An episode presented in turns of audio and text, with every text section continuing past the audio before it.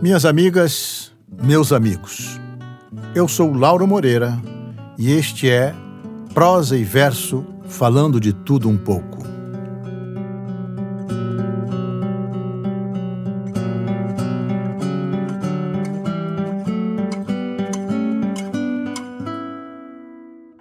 Estamos hoje completando o vigésimo episódio deste nosso podcast Prosa e Verso falando de tudo um pouco. E acho que não poderíamos comemorar melhor senão em companhia do autor de Mãos Dadas, de José de Claro Enigma. Considerado um dos maiores poetas da língua portuguesa e um dos mais influentes escritores do Brasil no século XX, o poeta e prosador, contista, cronista e ensaísta Carlos Drummond de Andrade nasceu no dia 31 de outubro de 1902 em Minas Gerais, na pequena cidade de Itabira, elevada em sua obra à categoria de mito. Ou seja, dentro de poucos dias mais, estaremos celebrando o centésimo vigésimo aniversário de sua chegada a este mundo, a este vasto mundo, do qual partiu há 35 anos, em agosto de 1987. Drummond inicialmente estudou no Colégio Anchieta de Nova Friburgo, formando-se mais tarde em farmácia, profissão que nunca chegou a exercer. Em Belo Horizonte, inicia sua atividade literária, assumindo posição de vanguarda, colaborando em publicações locais e se correspondendo com vários escritores do Rio e de São Paulo, sobretudo com o multifacético Mário de Andrade, seu grande amigo e grande incentivador. Mais tarde, muda-se para o Rio, onde exercerá por vários anos a chefia de gabinete do ministro da Educação, Gustavo Capanema. Em seu percurso de uma vida de mais de oito décadas, o poeta, contista e o cronista testemunharam, refletiram e conviveram com a miséria e a grandeza de seu século XX, tratando em sua obra, como ele mesmo disse, de temas como o indivíduo, a condição existencial, a terra natal, a família, os amigos, o mundo social e político, o amor e a própria poesia. Esta simples enumeração nos dá uma ideia da impressionante abrangência de sua obra.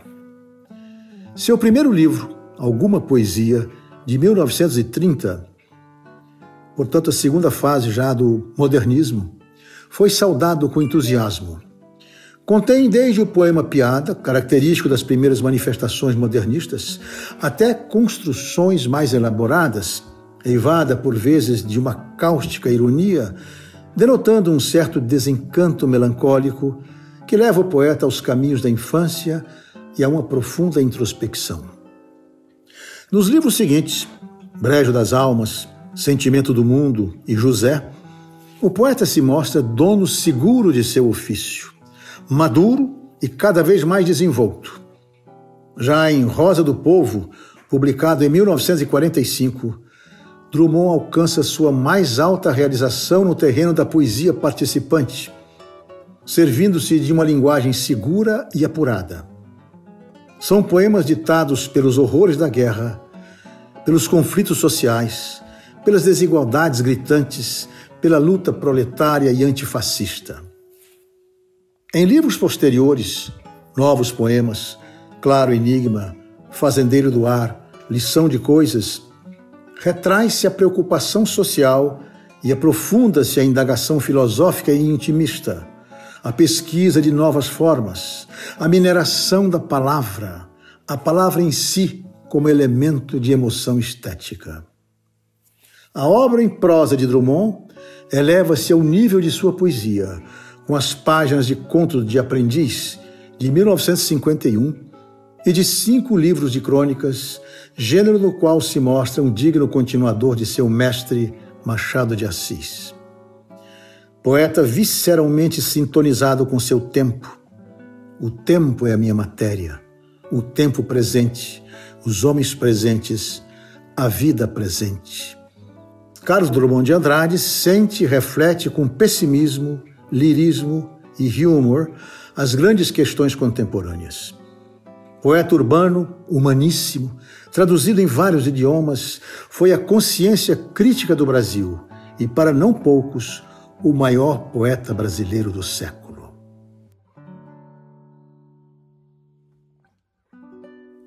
Mãos dadas. Não serei o poeta de um mundo caduco. Também não cantarei o mundo futuro. Estou preso à vida e olho meus companheiros. Estão taciturnos, mas nutrem grandes esperanças. Entre eles considero a enorme realidade. O presente é tão grande. Não nos afastemos. Não nos afastemos muito. Vamos de mãos dadas. Não serei o cantor de uma mulher, de uma história. Não direi os suspiros ao anoitecer, a paisagem vista da janela. Não distribuirei entorpecentes ou cartas de suicida. Não fugirei para as ilhas, nem serei raptado por serafins. O tempo é a minha matéria, o tempo presente, os homens presentes, a vida presente.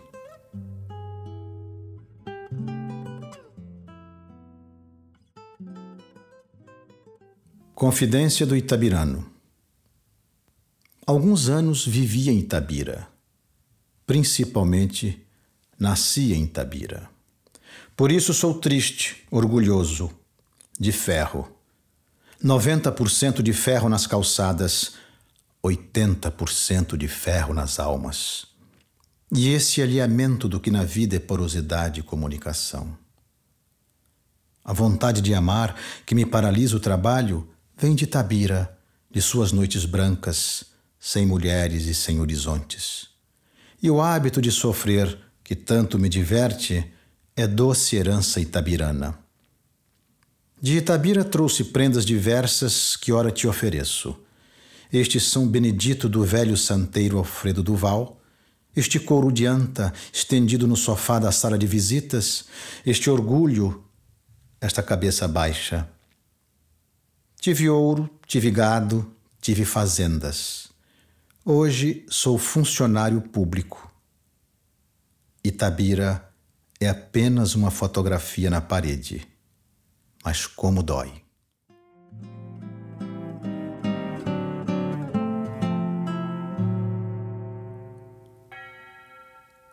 Romaria.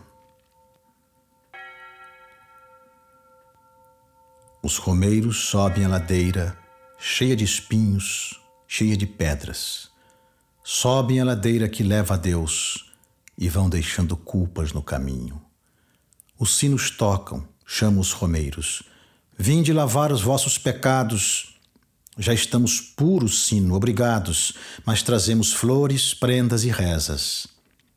No alto do morro chega a procissão. Um leproso de opa empunha o estandarte. As coxas das romeiras brincam no vento. Os homens cantam, cantam sem parar. Jesus no lenho expira magoado. Faz tanto calor, há tanta algazarra. Nos olhos do santo há sangue que escorre. Ninguém não percebe. O dia de festa. No lado da igreja, a pinga, café, imagens, fenômenos, baralhos, cigarros e um sol imenso que lambuza de ouro o pó das feridas e o pó das muletas. Meu bom Jesus, que tudo podeis, humildemente te peço uma graça. Sarai-me, Senhor, e não desta lepra, do amor que eu tenho e que ninguém me tem. Senhor, meu amo, dai-me dinheiro, muito dinheiro para eu comprar aquilo que é caro, mas é gostoso e na minha terra ninguém não possui. Jesus, meu Deus, pregado na cruz, me dá coragem para eu matar um que me amola de dia e de noite e diz gracinhas à minha mulher. Jesus, Jesus, piedade de mim. Ladrão eu sou, mas não sou ruim, não. Porque me persegue, não posso dizer. Não quero ser preso, Jesus, ó meu santo. Os romeiros pedem com os olhos, pedem com a boca, pedem com as mãos. Jesus, já cansado de tanto pedido, dorme sonhando com outra humanidade.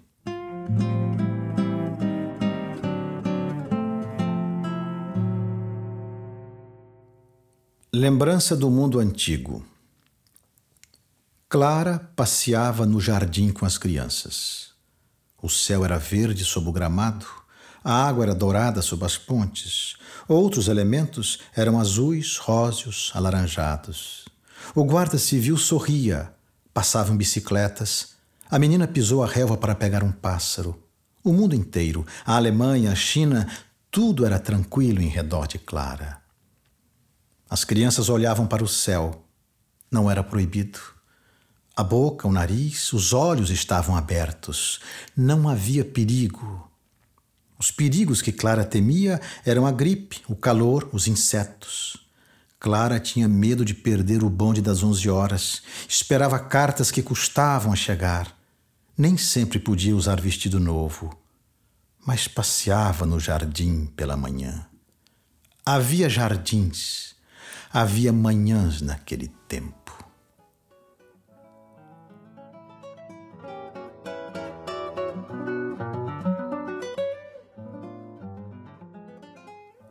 Amor e seu tempo. Amor é privilégio de maduros, estendidos na mais estreita cama, que se torna a mais larga e mais relvosa, roçando em cada poro o céu do corpo. É isto, amor, o ganho não previsto, o prêmio subterrâneo e coruscante, leitura de relâmpago cifrado, que decifrado nada mais existe valendo a pena, e o preço do terrestre, salvo o minuto de ouro no relógio minúsculo, vibrando no crepúsculo. Amor é o que se aprende no limite, depois de se arquivar toda a ciência herdada, ouvida. Amor começa tarde.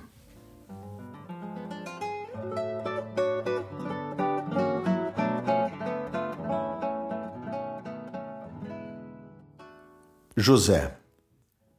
E agora, José? A festa acabou, a luz apagou, o povo sumiu, a noite esfriou. E agora, José? E agora você, você que é sem nome, que zomba dos outros, você que faz versos, que ama, protesta, e agora, José? Está sem mulher, está sem discurso, está sem carinho, já não pode beber, já não pode fumar, cuspir já não pode. A noite esfriou, o dia não veio, o bonde não veio, o riso não veio, não veio a utopia, e tudo acabou, e tudo fugiu, e tudo mofou. E agora, José? E agora, José? Sua doce palavra, seu instante de febre, sua gula e jejum, sua biblioteca, sua lavra de ouro, seu terno de vidro, sua incoerência, seu ódio. E agora? Com a chave na mão, quer abrir a porta. Não existe porta. Quer morrer no mar, mas o mar secou. Quer ir para Minas. Minas não há mais. José, e agora?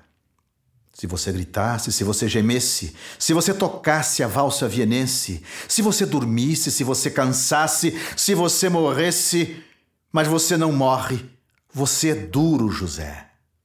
Sozinho no escuro, qual bicho do mato, sem teogonia, sem parede nua para se encostar, sem cavalo preto que fuja a galope, você marcha, José.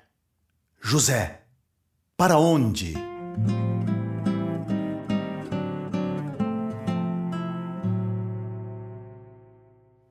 Quadrilha.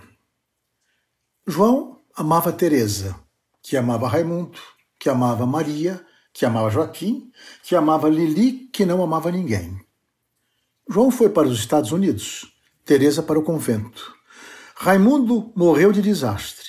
Maria ficou para a tia, Joaquim suicidou-se e Lili casou com J. Pinto Fernandes, que não tinha entrado na história.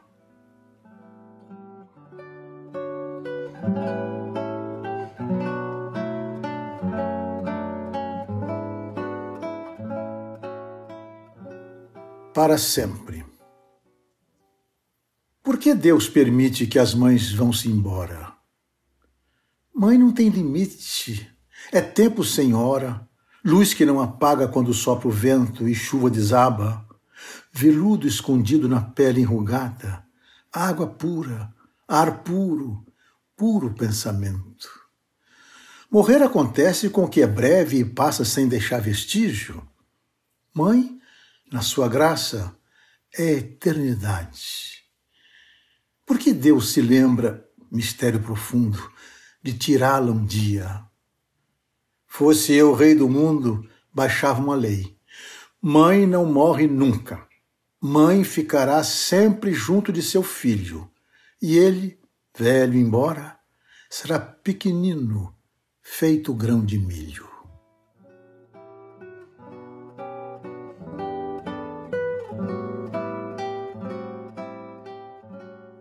Hino Nacional. Precisamos descobrir o Brasil. Escondido atrás das florestas, com a água dos rios no meio, o Brasil está dormindo, coitado. Precisamos colonizar o Brasil. O que faremos? Importando francesas muito louras, de pele macia, alemãs gordas, russas nostálgicas para garçonetes dos restaurantes noturnos e virão sírias fidelíssimas, e não convém desprezar as japonesas. Precisamos educar o Brasil. Compraremos professores e livros, assimilaremos finas culturas, abriremos dancings e subvencionaremos as elites. Cada brasileiro terá sua casa com fogão e aquecedor elétricos, piscina, salão para conferências científicas e cuidaremos do estado técnico. Precisamos louvar o Brasil. Não é só um país sem igual. Nossas revoluções são bem maiores do que quaisquer outras. Nossos erros também. E nossas virtudes? A terra das sublimes paixões, os Amazonas inenarráveis, os incríveis João Pessoas. Precisamos adorar o Brasil se bem que seja difícil caber tanto oceano e tanta solidão no pobre coração já cheio de compromissos. Se bem que seja difícil compreender o que querem esses homens, por que motivo eles se ajuntaram e qual a razão de seus sofrimentos. Precisamos, precisamos esquecer o Brasil. Tão majestoso, tão sem limites, tão despropositado ele quer repousar de nossos terríveis carinhos. O Brasil não nos quer, está farto de nós. Nosso Brasil é no outro mundo. Este não é o Brasil. Nenhum Brasil existe. E acaso existirão os brasileiros?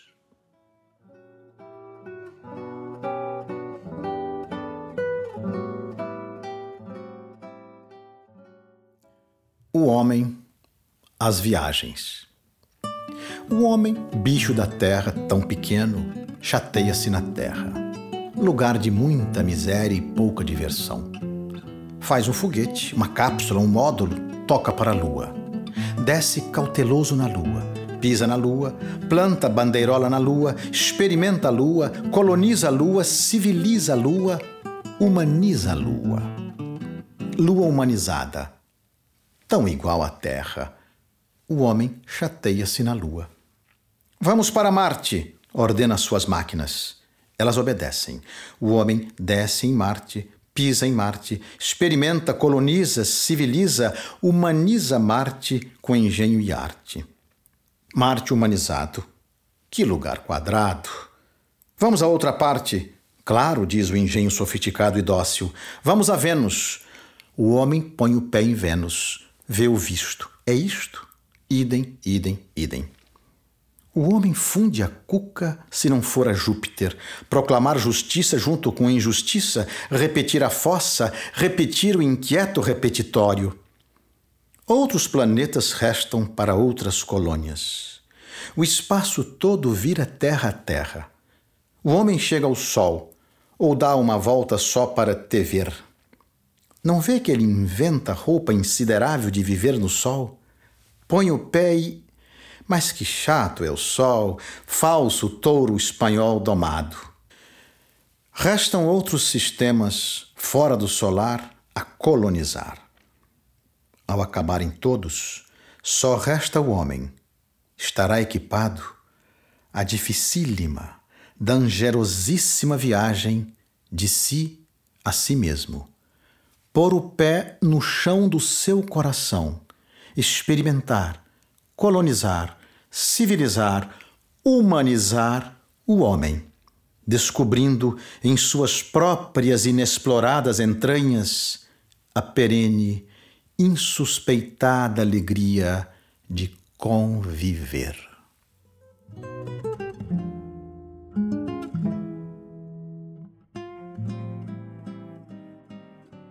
Bem, minha gente, espero que tenham gostado deste prosa e verso falando de tudo um pouco.